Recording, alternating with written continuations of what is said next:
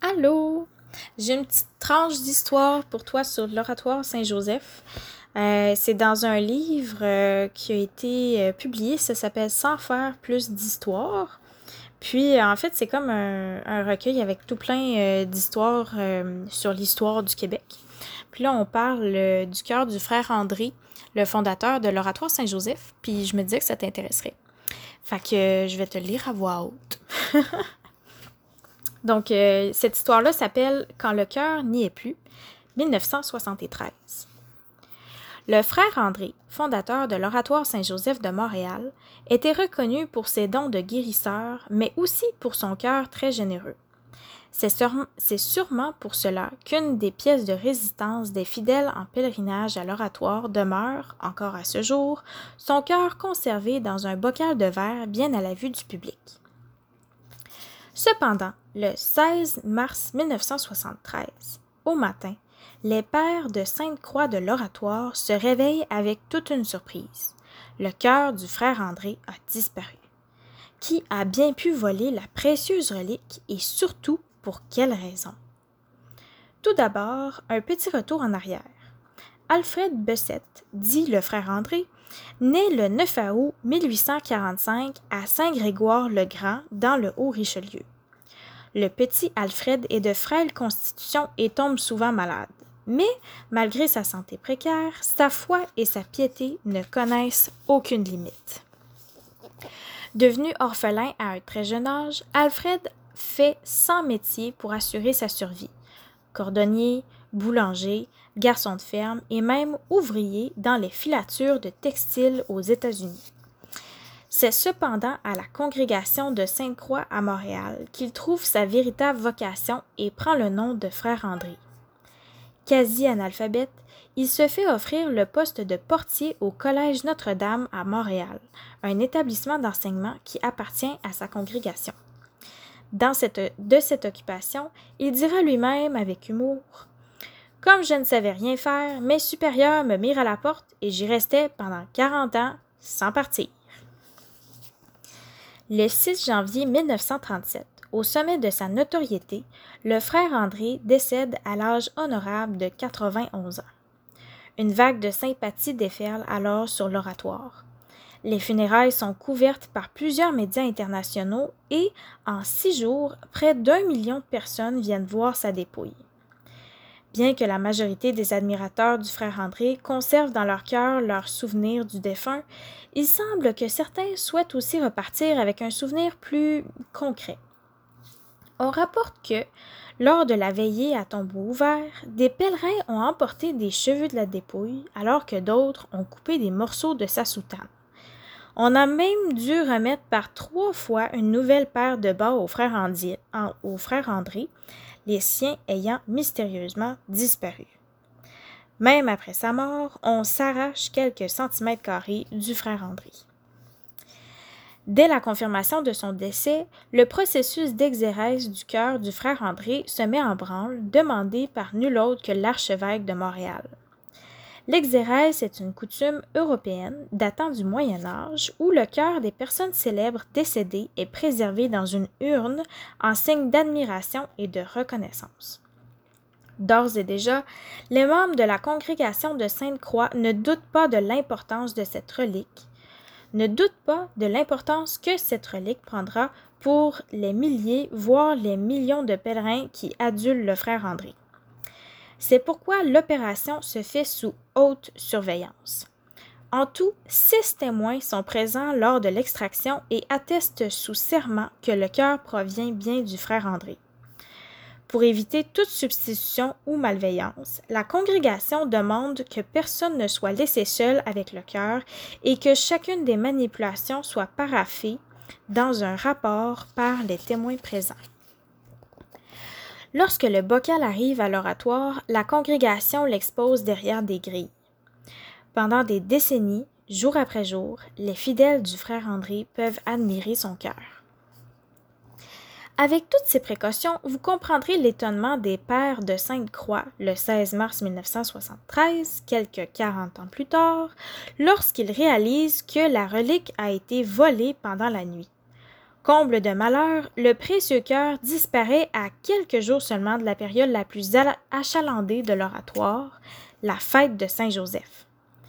Rapidement, on alerte les policiers qui ouvrent une enquête. Mais celle-ci piétine car il y a peu d'indices. Aucun signe d'effraction, aucune empreinte digitale, aucun témoin. Pour ajouter au mystère, plusieurs clés étaient requises pour se rendre de la porte de l'oratoire jusqu'à l'urne une clé pour entrer dans l'édifice, deux clés pour ouvrir la salle où se trouvait la relique et trois clés différentes pour ouvrir le grillage de sécurité. Comment les voleurs ont-ils pu procéder? Ont-ils soudoyé des employés? Ou pire, sont-ils des membres de la congrégation? Le mystère plane toujours lorsque, deux jours plus tard, les auteurs présumés du vol appellent le Journal de Montréal et réclament 50 000 dollars tout un montant en 1973 en échange du reliquaire. Pour preuve, il donne les coordonnées d'une voiture laissée dans un stationnement. Les journalistes s'y précipitent. Sur le banc arrière se, trouve une pellicule photo. Au développement du film, aucun doute n'est possible, les voleurs ont bien le cœur en leur possession. La population entière est prise par ce mystère. 25 000 personnes viennent visiter l'oratoire en trois jours et les hypothèses les plus folles se mettent à circuler sur l'identité du voleur. Serait-ce un fanatique qui aurait voulu s'emparer des pouvoirs de guérison du frère André? Un collectionneur de reliques? Des étudiants pour faire une blague dans le cadre de leur carnaval universitaire? On va même jusqu'à soupçonner des Américains protestants qui auraient pu voir en ce vol un bon coup, vu l'attachement des Québécois catholiques au frère André. L'oratoire répond rapidement à cette demande de rançon. C'est non. Bien qu'elle souhaite récupérer le cœur en bon état, la congrégation ne veut pas donner suite au chantage des voleurs. Les pères de Sainte-Croix demandent même aux bons samaritains, tenter de mettre une campagne tenter de monter une campagne de financement pour payer la rançon, de s'en abstenir et de laisser la police travailler pour retrouver le cœur. Cette déclaration refroidit peut-être les voleurs car ils gardent silence pendant plusieurs mois. On croit alors que le 5 heures est définitivement perdu. Cependant, 21 mois plus tard, un homme se manifeste au sujet de la relique. Cette fois-ci, c'est maître Frank Chouffé, un jeune avocat de Montréal, qui reçoit l'appel. L'homme dit être en possession du cœur et souhaite que le chroniqueur judiciaire Claude Poirier soit mis au courant, ce qui est fait. Selon Claude Poirier, l'homme est prêt à retourner la relique si le ministère de la Justice accorde une réduction de peine pour des crimes qu'un de ses comparses aurait commis. Le voleur demande aussi que l'endroit où le cœur sera retrouvé demeure secret. Le chroniqueur s'engage à ne rien divulguer à la police. Maître Chouffé et Claude Poirier sont dirigés vers un immeuble à logement du sud-ouest de Montréal. C'est dans un casier au sous-sol qu'ils le retrouvent. Sur place, aucune trace des voleurs. Après en avoir pris possession, Maître Chouffé et Claude Poirier le retournent à l'oratoire. Le chroniqueur judiciaire se souvient du peu d'enthousiasme des pères de Sainte-Croix. C'est comme si on leur avait retourné une banane, dit-il, encore étonné. Pourtant, les membres de la congrégation sont très heureux du retour de la précieuse relique. Peut-être le choc les a-t-il laissés sans voix? On raconte que Maître Chouffé a fait les démarches judiciaires pour faire suite aux demandes des voleurs. Durant sa carrière, il a défendu plusieurs autres causes célèbres, dont celle des frères Hilton, ainsi que celle de Richard Blass et Monica Lamitraille. En 1985, il est abattu de plusieurs balles alors qu'il sort de son bureau. Son meurtre n'a toujours pas été élucidé, mais il ne semble avoir aucun lien avec la relique du frère André. Claude Poirier, pour sa part, a tenu sa promesse et n'a jamais divulgué le lieu où était conservé le cœur volé. Quelques années après l'affaire, il a appris d'un délateur que le voleur aurait réussi à mettre la main sur les clés du reliquaire avant le vol, d'où l'absence de traces d'effraction. Pour la suite de l'histoire, le mystère reste impénétrable. Heureusement, le cœur est de retour à l'oratoire, toujours conservé dans une aile ouverte au public, mais il est maintenant sous vitrine verrouillé et hautement surveillé. ça, c'est l'histoire du vol. Puis, il y a une petite colonne à côté qui dit un petit peu l'histoire de comment l'oratoire Saint-Joseph a commencé. Fait je vais te la lire aussi. Le frère André est aussi connu pour ses dons de guérison. On le croit responsable de plusieurs établissements miraculeux et les malades viennent de partout dans le monde pour le rencontrer au Collège Notre-Dame. Cet engouement cause bien des maux de tête à la direction du collège qui craint les risques de contagion.